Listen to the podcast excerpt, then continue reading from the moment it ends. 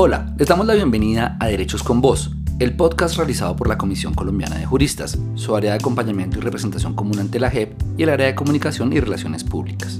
Esta serie, que hemos llamado Más allá del cautiverio, retratos sonoros del secuestro en Colombia, cuenta las historias del secuestro que hacen parte del caso 01, toma de rehenes y otras privaciones graves de la libertad que estudia la Jurisdicción Especial para la Paz. Las víctimas del secuestro fueron miles, sus perfiles y sus historias de vida son infinitas. Hoy conoceremos algunas de ellas.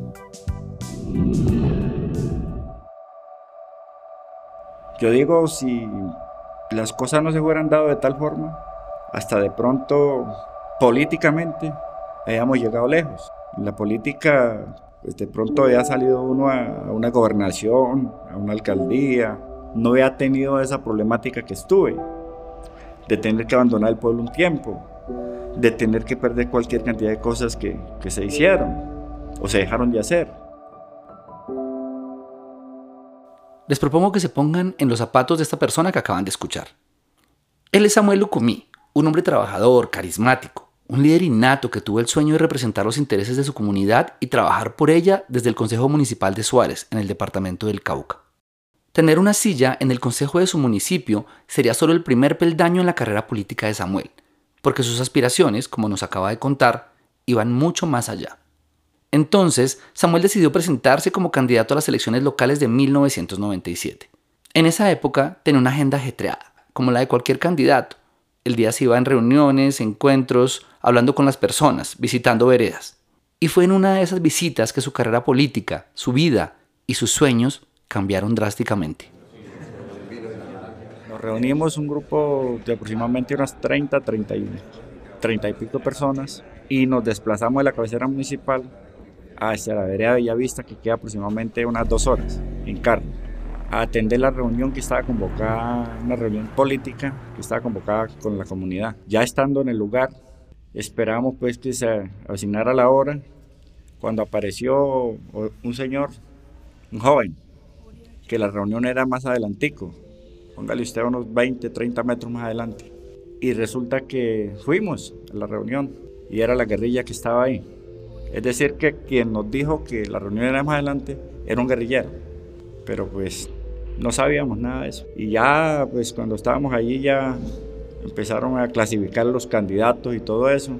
Y el resto de la comunidad los despacharon que se fueran para el pueblo.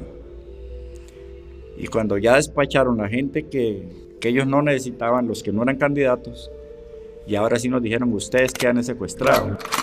No hay ninguna reunión. Entonces ya no había nada que hacer. En ese mismo año, 1997, en Yondó, un municipio ubicado en la zona del Magdalena Medio antioqueño, a unas 5 horas de Medellín, se informó públicamente que Pablo Argumedo Bracamonte, alcalde de ese municipio, fue secuestrado. Escuchemos a Pablo. Mi nombre es Pablo Antonio Argumedo Bracamonte, tengo 66 años. Actualmente me desempeño como docente de trabajo con el Ministerio de Educación en una institución educativa pública en el municipio de Bello. Hace ya 18 años que estoy allí. Como lo cuenta Pablo, él ha dedicado su vida al trabajo como docente.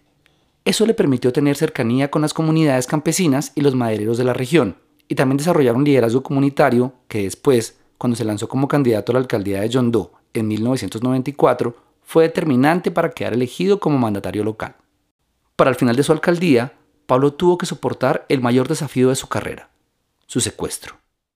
Ocurre precisamente mi retención por parte de un comando de la FARC y me retienen allí, 17, 18 días estuve en eso, estuve retenido, eso algunos decían que era por un juicio político, por la mala administración, porque, en fin, eso no dejan de, especular. El contexto en el que Pablo Argumedo estaba gobernando era desafiante. Durante casi todo el año 1997, las FARC y el ELN aumentaron los secuestros y asesinatos para boicotear las elecciones locales que se iban a realizar en octubre de ese año. Fueron meses sangrientos en los que los objetivos principales fueron los candidatos a las elecciones y los alcaldes que estaban terminando su mandato. Todo esto coincidió con un periodo de fuerte expansión paramilitar en varias zonas del país, como el norte del Magdalena Medio, la región en la que se encuentra Yondó, el pueblo en el que Pablo era alcalde. En la época de, de ejercer la alcaldía, 95-97, se empieza a presentar la incursión paramilitar que va desde Berrío hacia Yondó y sur de Bolívar. Esa situación a qué me llevó? A que empezaron masacres, una cosa, la otra, y la situación se fue complicando lentamente.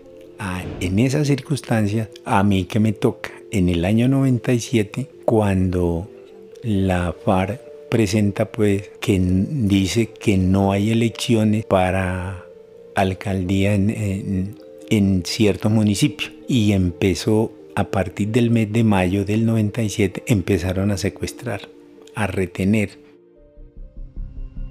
Pues la exigencia sí nos hicieron, que nos exigían renunciar irrevocablemente de las candidaturas y no volver a aspirar hasta tanto ellos decidieran y que no se podía hacer elecciones el 28 de octubre, porque a nosotros nos secuestraron el 22 de septiembre del 97 y las elecciones eran del 28 de octubre del 97. En ese entonces eran tres, tres años el periodo y que no podíamos aspirar porque éramos declarados objetivo militar. Entonces es, tan, es tanta la presión que tenía esa gente, tanto el poder, que no hubo elecciones en más de un municipio del departamento del Cauca. El Estado nos dejó votados. Como Pablo Argumedo y Samuel Lucumí, decenas de mandatarios locales y candidatos a consejos, asambleas, gobernaciones y alcaldías terminaron secuestrados en medio de la demostración de fuerza que hacían las guerrillas de las FARC y el ELN. La base de datos de víctimas de secuestro del Centro Nacional de Memoria Histórica registra al menos 65 casos entre alcaldes y aspirantes a cargos de elección popular en 1997. Según un informe de Human Rights Watch, durante los primeros ocho meses de ese año fueron asesinados 10 alcaldes y 36 concejales en todo el país. No, esto aquí es político y a los alcaldes y vamos a bregar a coger a, retener a la mayoría de los alcaldes y concejales y candidatos y en el municipio no pueden haber elecciones porque es que no hay condiciones, que tal, que bueno, que los operativos militares. Entonces es eso, que a nosotros nos retenían era para presión política. No estábamos ni en canje ni en nada de eso, ni era de dinero ni en nada. Que era simplemente presión política pues para el gobierno nacional la violencia no paró después de las elecciones y continuó con quienes quedaron elegidos. En 1998, con menos de un mes de haber asumido como alcalde del municipio de Florida, en el departamento del Valle del Cauca, Abel Nieves fue secuestrado por las FARC. A los 26 días de posesionado las, el sexto frente de las FARC, me tomaron unas personas vestidos de civil armadas en el corregimiento de Pueblo Nuevo, en el municipio de Florida y dijeron que pues pertenecían al sexto frente de las FARC y que iba a ser retenido. Ese día iba a visitar, eh, iba a visitar una vereda llamada Mateguada, que la profesora me ha pedido el favor de que subiera para que viera el estado de la escuela y no alcanzaba a llegar hasta allá cuando fui retenido. Me tuvieron retenido cinco días y para mí fue una eternidad, porque yo al quinto día ya había tomado la decisión de que si no me soltaban en dos días, tomaba la, tomaba la decisión de hacerme matar. Según la base de datos de víctimas de secuestros del Centro Nacional de Memoria Histórica, en 1998 fueron secuestrados al menos 62 alcaldes y concejales recién elegidos. La estrategia de las FARC era clara. En medio del aumento de la guerra con los paramilitares y la fuerza pública, la guerrilla quería aumentar la presión sobre los nuevos mandatarios locales para influir en las gestiones e incluso capturar los dineros públicos que se manejaban desde las alcaldías. Ellos me dijeron que pues si no iba a renunciar, pues que ya sabía que me iba a tener. Y entonces ya ellos posteriormente cuando me, van a liberar me condicionan de que tengo que estarles entregando un informe trimestral de toda la gestión mía como alcalde, qué recursos entran, qué recursos salen, en qué los invierto y de ahí para allá pues se sobreentiende que también hay una vacuna casi que permanente para entregarles recursos a través de contratistas a ellos. Entonces es una situación muy, muy, muy compleja, porque yo de allí para allá no pude volver a subir a la montaña y me hacían invitaciones y no, yo tomé la decisión de no volver a jugar, que me garantizaban la vida y yo le dije lo único que me la puede garantizar acá en la tierra será Papito Dios porque no hay ninguna posibilidad. Entonces yo no volví. La alcaldía de Abel y lo que pudo hacer por su municipio quedó marcado por el secuestro. Como él, muchos alcaldes no tuvieron la libertad de desarrollar sus planes de gobierno y quedaron sujetos a la presión de la guerrilla bajo la amenaza constante. Para Jean Basset, director del Grupo de Estudios de la Democracia de la Universidad del Rosario, las FARC lograron con esta violencia tener una fuerte incidencia en las administraciones locales, controlando en muchos casos los dineros del municipio. Bueno, las FARC en particular claramente tenía dos tipos de secuestrados muy distintos, ¿no? Uno para extorsión eh, económica, digamos, para financiarse, y otros para de, secuestros políticos para adquirir influencia política. Y ahí se trataba de chantajear finalmente eh, a la clase política local, en particular en las regiones donde tenían influencia, para adquirir influencia eh, en los municipios, para poder influir en quién, quién se nombraba quién no se nombraba, quién era candidato, quién no, y para tratar ahí de empujar gente que finalmente les hiciera el juego. Las FARC rara vez, digamos, ponían candidatos como tal, pero sí eh, eh, utilizaban estos procesos finalmente de, presión y de, y de terror para, para lograr esta influencia.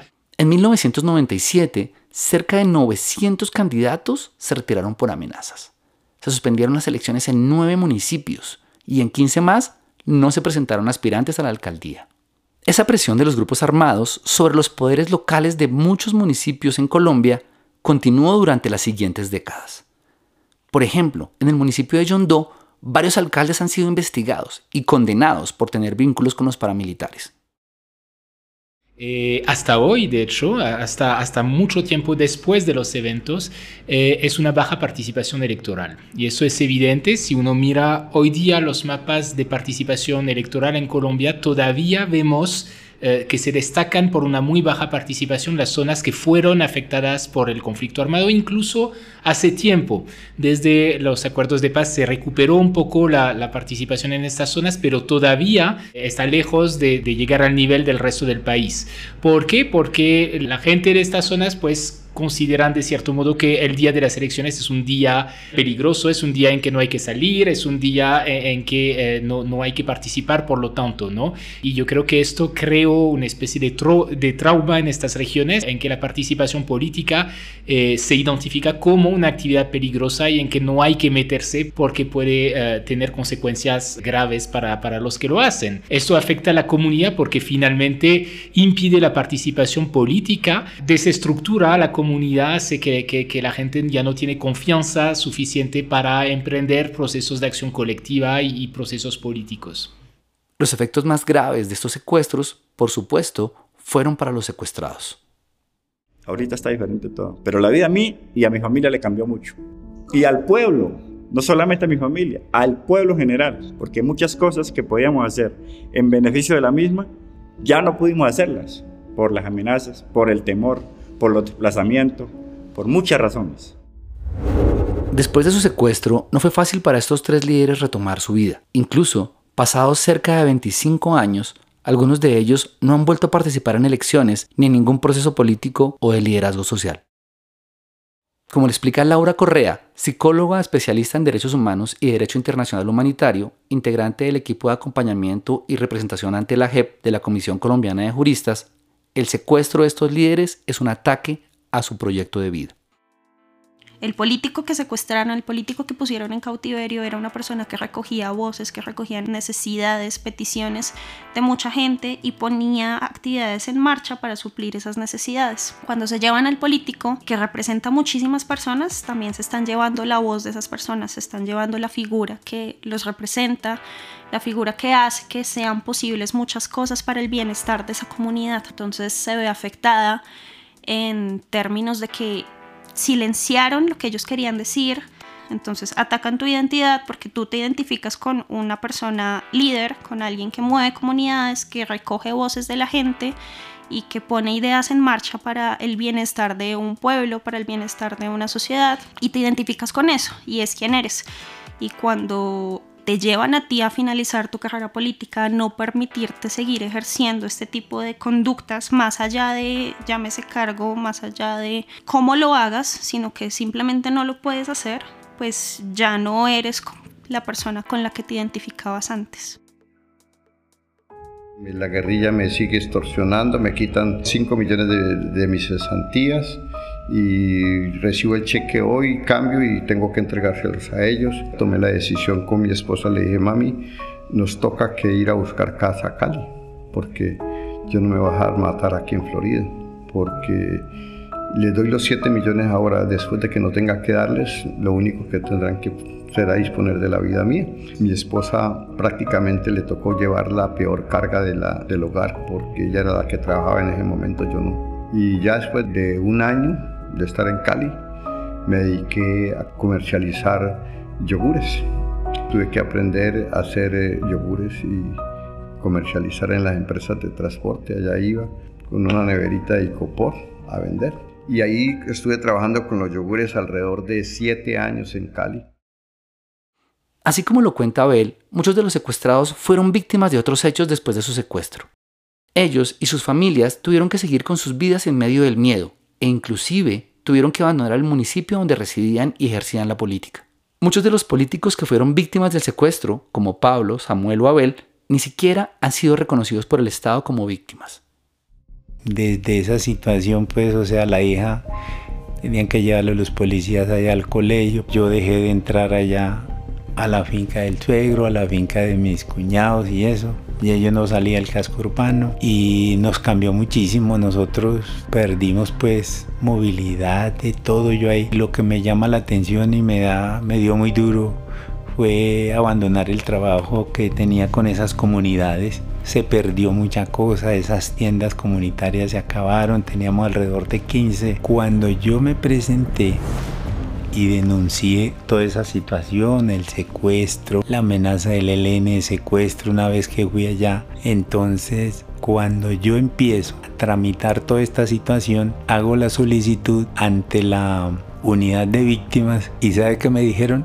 Me respondieron, ahí tengo la resolución, la voy a mandar enmarcar. Me respondieron que ya no tenía derecho porque había sido extemporánea. Entonces yo no le insistí más y mi vida política hasta ahí llegó. Yo no no, no, no, no, no. Escasamente cumplo con el voto pues como ciudadano y no más.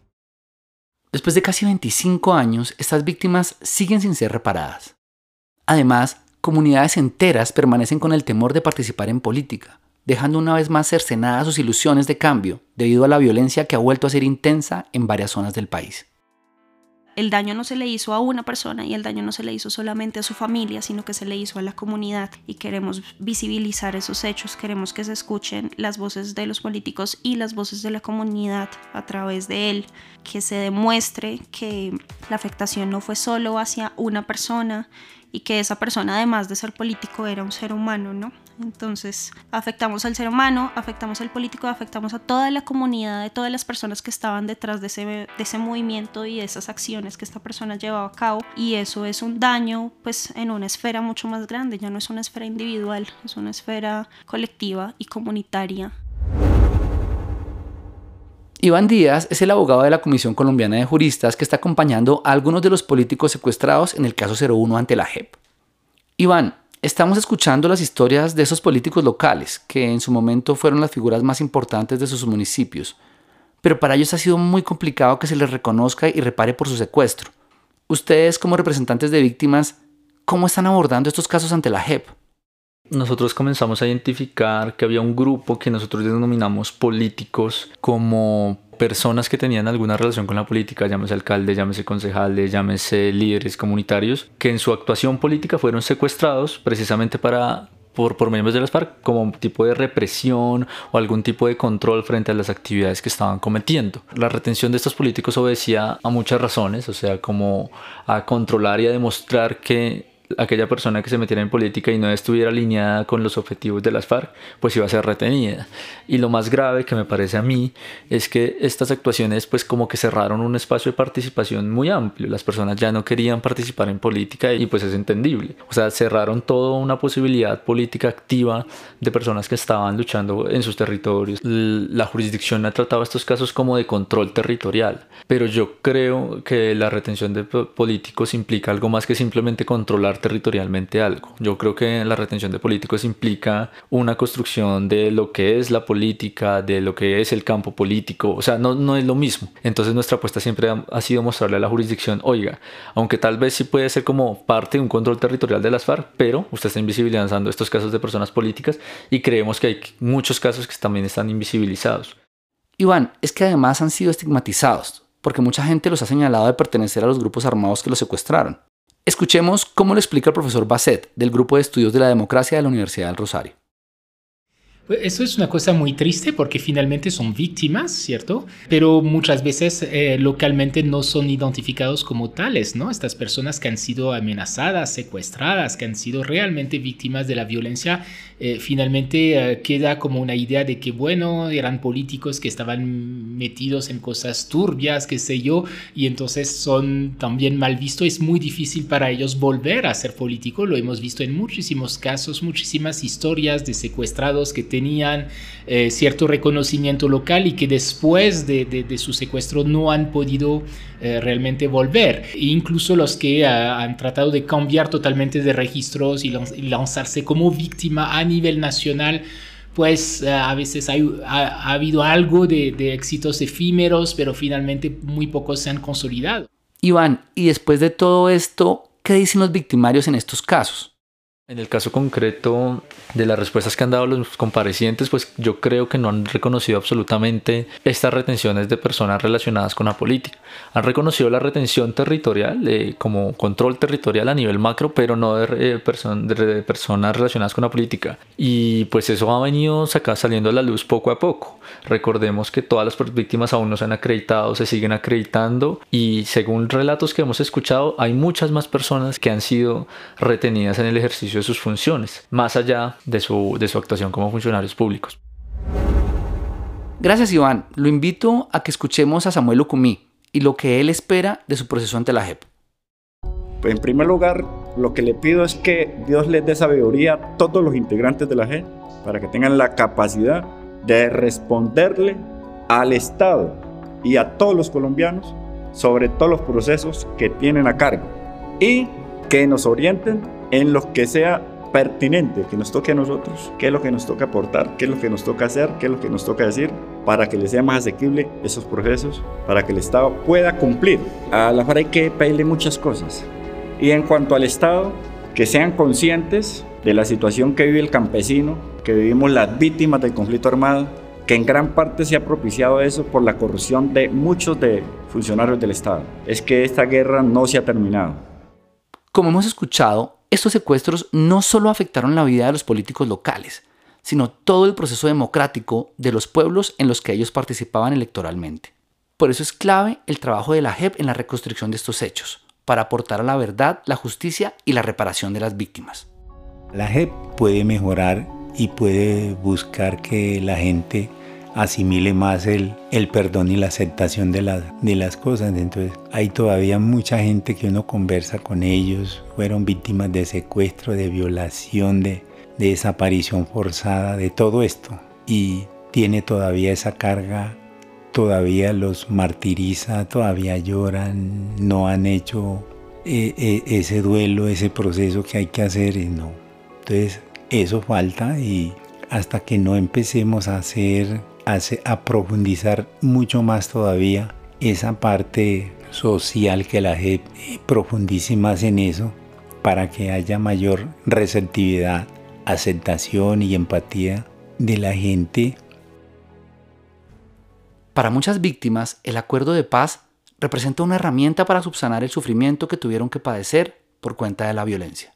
Es una esperanza y una oportunidad para, como dice Abel, dejar el miedo a un lado. Precisamente él, Abel Nieves, es un ejemplo vivo de este voto de paz.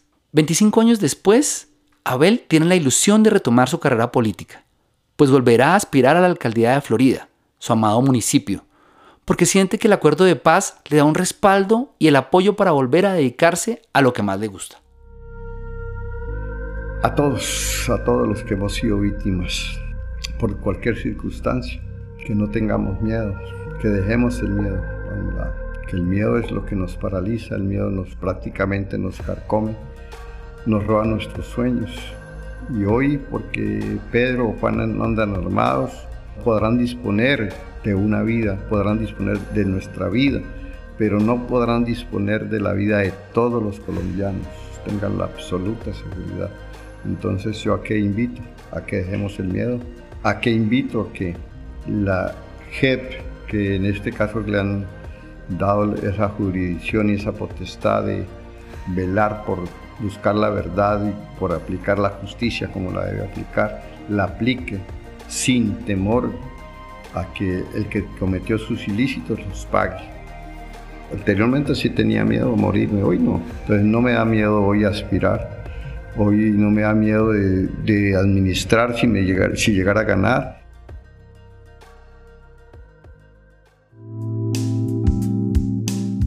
Antes de despedirnos, queremos agradecer a Abel Nieves, Samuel Lucumí y Pablo Argumedo por contarnos sus historias. A los estudios de Doppler Audio, en donde grabamos este episodio, y a Rutas del Conflicto. En la dirección de este podcast estuvo Gina Santisteban, en la producción e investigación Oscar Parra y del equipo de la CCJ, Laura Correa, Iván Díaz, Paola Sánchez, Laura Becerra y Daniel Vargas. En la grabación y postproducción sonora, Jessica Santisteban y en la musicalización, Daniel Vargas. Soy Oscar Parra y nos escuchamos en el próximo capítulo de Derechos con Vos. Esta publicación es posible gracias al apoyo financiero del Programa de las Naciones Unidas para el Desarrollo, PNUD. Los puntos de vista aquí expuestos reflejan exclusivamente la opinión de la Comisión Colombiana de Juristas y por lo tanto no representan en ningún caso el punto de vista oficial del Programa de las Naciones Unidas para el Desarrollo, PNUD.